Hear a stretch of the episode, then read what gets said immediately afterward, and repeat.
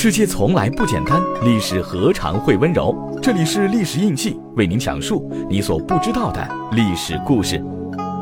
婚姻在多数人的眼里是一件美好的事情，可是缘起缘灭，总有个时间限制。到了缘分散尽的时候，就该说再见了。在现代，离婚之事已经很平常，但古代的人是如何处理离婚事务的呢？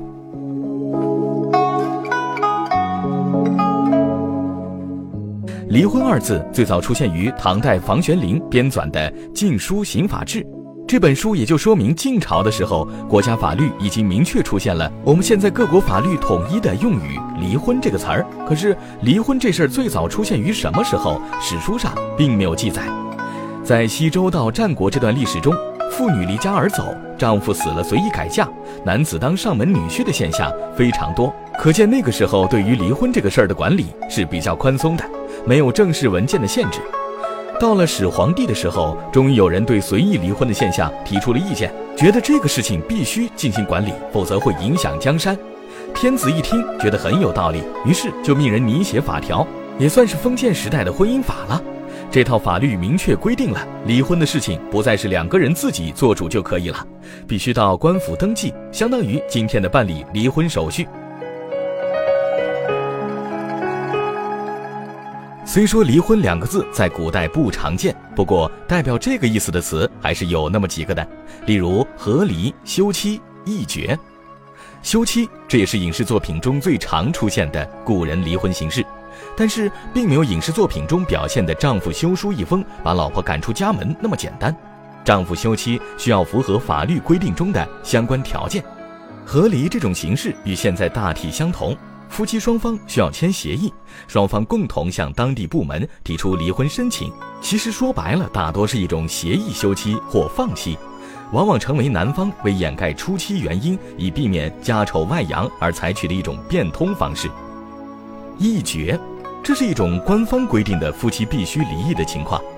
倘若夫妻中的一方与对方亲戚或者夫妻双方的亲戚之间发生了一些条款中列举的情况，经过相关部门判断后，便强制要求夫妻离婚，何当一决而不决者，则要受到处罚。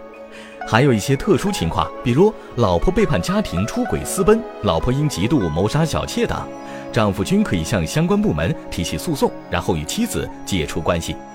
这里我们着重讲一下休妻这种情况。古代男子若想休掉老婆，并非取决于男方的意愿，而是当妻子犯下了某种罪行的时候，男方才有权利提出休妻。根据《大代礼记本命》记载，汉朝时期，朝廷特地颁布了妇女的七种罪行，这就是所谓的“七出”。其中某些并不足以称之为罪行，只是违背传统妇道罢了。只要妻子犯下其中一种，男方就可以与其断绝关系。这七种罪行分别为：一、没有为男方生育后代，没有生育能力之类的情况都属此列；二、行为放荡，包括沾花惹草、偷情出轨，甚至连向丈夫提出过多房事需求都算在内；三、与男方亲戚相处不睦，包括长辈、同辈；四、长舌多言、絮叨话多、唠叨多嘴的女人，向来有违妇道；五、手脚不干净。做出盗窃或小偷小摸的举动，六嫉妒丈夫身边的其他女人，包括禁止丈夫纳妾等；七患有恶疾，如难以治愈的传染病等。影视作品中，丈夫毫无缘由一纸休书将老婆踢出家门的情况，极不合常理。遭遇这种情况的古代女人是可以向官府诉讼的。史籍记载，白居易当官的时候曾受理过这样一起离婚案。有个女人中午带着饭菜前往田地，打算送给自己的老公，但是在路上碰见了自己饥饿的老爹，女人就把给丈夫准备的饭菜给父亲吃掉了。丈夫在田埂上等了许久，肚子非常饿，听说这件事后勃然大怒，想要把老婆休掉。女人并不同意，于是两个人闹到白居易那里。白居易听二人陈述过后，立马判丈夫不能休妻。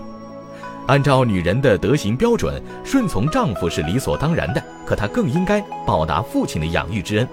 按照顺序，她应该先把饭菜拿给父亲，之后再给丈夫。孝比顺从丈夫重要，所以丈夫以后都不可以因为这件事休妻。